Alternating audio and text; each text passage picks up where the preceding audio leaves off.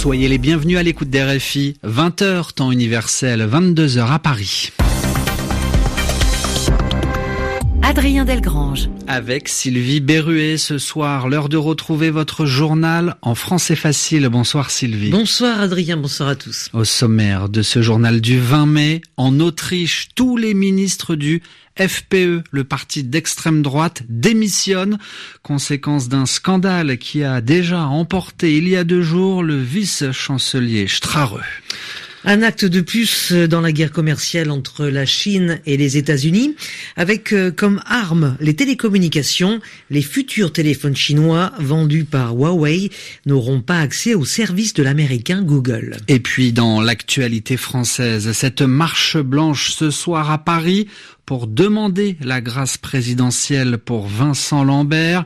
Les soins qui maintenaient en vie ce jeune homme depuis dix ans ont été stoppés ce matin sur décision médicale. Le journal. Le journal en français facile. En français facile. C'est une vidéo qui est à l'origine d'un scandale en Autriche. On y voit Sylvie, le vice-chancelier autrichien, être prêt à toucher de l'argent sale, de l'argent en provenance de Russie contre des marchés publics en Autriche. Depuis, cet homme, Sébastien Strareux, a démissionné. C'était il y a deux jours, mais aujourd'hui, rebondissement, le ministre de l'Intérieur a lui été limogé, autrement dit licencié, colère de tous les autres ministres du FPE qui, en signe de solidarité, ont démissionné à leur tour. Pendant ce temps-là, la Russie, un temps visé, dit ne rien avoir avec ce scandale politique et c'est la première réaction officielle des autorités russes qui arrive depuis que ce scandale a éclaté à Vienne. La correspondance à Moscou de Daniel Valo. Pour le Kremlin, la Russie n'a évidemment aucun lien avec la vidéo qui a fait chuter en moins de 48 heures le numéro 2 du gouvernement autrichien. Cette histoire n'a rien à voir avec la Russie, ni avec le président, ni avec le gouvernement, déclare le porte-parole du Kremlin qui ajoute « Nous ne savons pas qui est cette femme, ni même si elle est de nationalité ou d'origine russe ». Autre démenti, celui de l'oligarque dont il est question dans la vidéo. La jeune femme à l'origine de toute l'affaire étant présentée comme la nièce d'Igor Makarov, celui-ci s'est empressé de rappeler à l'agence Interfax qu'étant fils unique, il ne pouvait avoir de nièce. À Moscou, l'affaire est donc balayée d'un revers de la main par les autorités. Le Kremlin avait pourtant vu d'un très bon œil le retour au pouvoir en Autriche d'un parti qui ne cachait pas ses sympathies pour la Russie de Vladimir Poutine. Dans la presse russe, les journaux proches du Kremlin qualifient d'ailleurs cette affaire de provocation destinée à faire chuter l'extrême droite autrichienne juste avant les élections européennes. Daniel Valo, Moscou, RFI. L'investiture ce matin à Kiev du président de l'Ukraine, Vlodomir Zelensky. Et dans son discours au Parlement, il a été très offensif, et ce afin de tenir ses promesses de campagne, à savoir renouveler la classe politique en Ukraine. Vladimir Zelensky a annoncé des élections anticipées à Kiev, correspondance de Sébastien Gobert. C'est sous les vivas d'une foule nombreuse que Volodymyr Zelensky entre dans le Parlement pour y débuter le rôle de sa vie. Dans l'hémicycle, où il ne dispose d'aucun soutien, il prête serment et entame son discours. Mes chers Ukrainiens, chacun d'entre nous est président, chacun d'entre nous a prêté serment sur la Constitution, chacun d'entre nous assume la responsabilité pour notre Ukraine. C'est un discours très volontariste. Il réaffirme le choix pro-européen de l'Ukraine et pour cela veut rétablir l'état de droit et mettre fin à la guerre dans l'Est. Arrêter les combats est la première de ses priorités. Pour cela, il veut aussi réformer l'Ukraine et la rendre attractive aux Ukrainiens de la zone de conflit, comme aux millions d'émigrés à travers le monde. Depuis la tribune, le président n'hésite pas à dénoncer les députés corrompus et incompétents qu'il a en face de lui et leur dit de faire leur bagage. Je dissous la huitième convocation du Parlement. C'est donc un discours de campagne pour des élections législatives anticipées. Volodymyr Zelensky doit obtenir une majorité pour tenir ses engagements. Toute ma vie, j'ai fait en sorte de vous faire rire, vous, mes chers Ukrainiens. Les cinq années à venir, je vais tout faire pour ne pas vous faire pleurer. Volodymyr Zelensky promet un changement d'époque. L'ambition peut paraître démesurée, voire naïve, mais son style a d'ores et déjà transformé la politique ukrainienne. Sébastien Gobert, Kiev, RFI.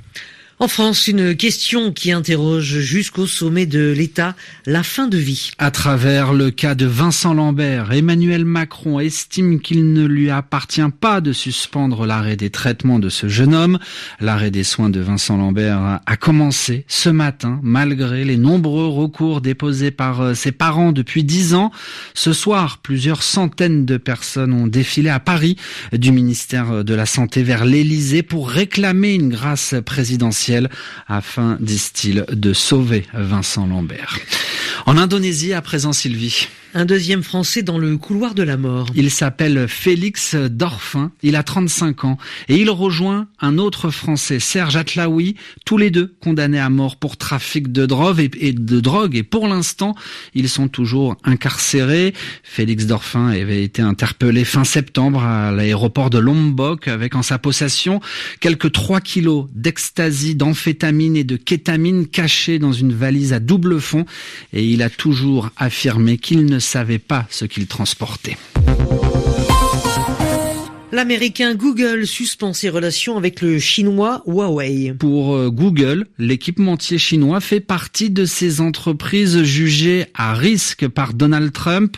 Au total, 203 millions de smartphones de la marque Huawei ont été vendus en 2018 dans le monde. Agnieszka Kumor, la décision américaine est donc un nouveau coup dur pour le fabricant chinois. Google indique qu'il ne fournira plus de logiciels, de matériel informatique ni de services techniques à Huawei, à l'exception des services disponibles en open source, c'est-à-dire libres de droit. En détail, les utilisateurs actuels de téléphones fabriqués par Huawei ne pourront plus mettre à jour le logiciel d'exploitation Android. Ils pourront en revanche toujours utiliser et mettre à jour les applications mobiles fournies par Google.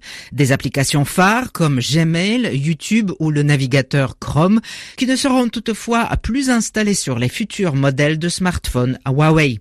C'est un nouveau coup dur pour le fabricant chinois, bête noire de Washington. En pleine guerre commerciale avec Pékin, Donald Trump a interdit la semaine dernière aux groupes américains de commercer dans les télécommunications auprès d'entreprises étrangères jugées dangereuses pour la sécurité nationale. Selon les spécialistes, la décision de Google ne devrait pas avoir d'effet en Chine car la plupart de ses applications y sont interdites. Le deuxième marché de Huawei, l'Europe, risque en revanche d'être davantage affecté. Les précisions d'Agnieszka Kumor. Ford décide de réduire ses effectifs. Le constructeur automobile américain a annoncé la suppression d'ici fin août de 7000 emplois à travers le monde, soit 10% de ses effectifs, et ce, d'après la direction, pour faire des économies et s'adapter au déclin, à la chute des ventes de berline et de citadines aux États-Unis notamment.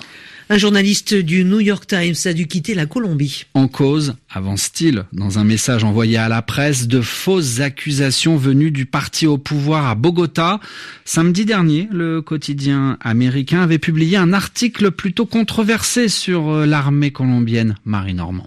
Les nouveaux ordres d'exécution de l'armée colombienne inquiètent les troupes et mettent les civils en danger. Voilà ce qui ressort de l'article du chef de bureau du New York Times dans la région andine et qui lui attire depuis samedi les foudres de Bogota. Sur base de documents officiels, de témoignages d'officiers de haut rang, Nicolas Cazet soutient donc que l'armée colombienne exige de ses troupes qu'elles doublent leurs captures ainsi que leurs exécutions de criminels sans exiger ni perfection ni totale précision lors du lancement d'une telle opération. Des pratiques comparée par le New York Times à celle dite des faux positifs sous la présidence d'Alvaro Uribe, des civils exécutés et présentés comme des guerrilleros des FARC pour gonfler les chiffres au début des années 2000. Immédiatement, l'article est décrit comme plein d'incohérences par le ministre colombien de la Défense. Contre-offensive aussi sur Twitter, une sénatrice pro-gouvernementale publie plusieurs photos du journaliste et l'accuse d'avoir été payé par les FARC. Suite à ce tweet devenu viral, Nicolas Cazet et le photographe Federico Rios ont préféré quitter la Colombie. Un précédent décrit comme dangereux par l'Association de la presse internationale de Colombie pour les deux employés du New York Times comme pour l'ensemble des journalistes du pays. Être dernière, euh, derrière les barreaux, Adrien, n'empêche pas d'être amoureux. Et oui, au Brésil, Lula, incarcéré pour corruption depuis avril 2018, veut sortir de prison pour se marier. L'ex-président brésilien dit qu'il est amoureux d'une jeune femme qu'il a rencontrée avant son emprisonnement. Il espère être libéré pour pouvoir lui passer la bague au doigt.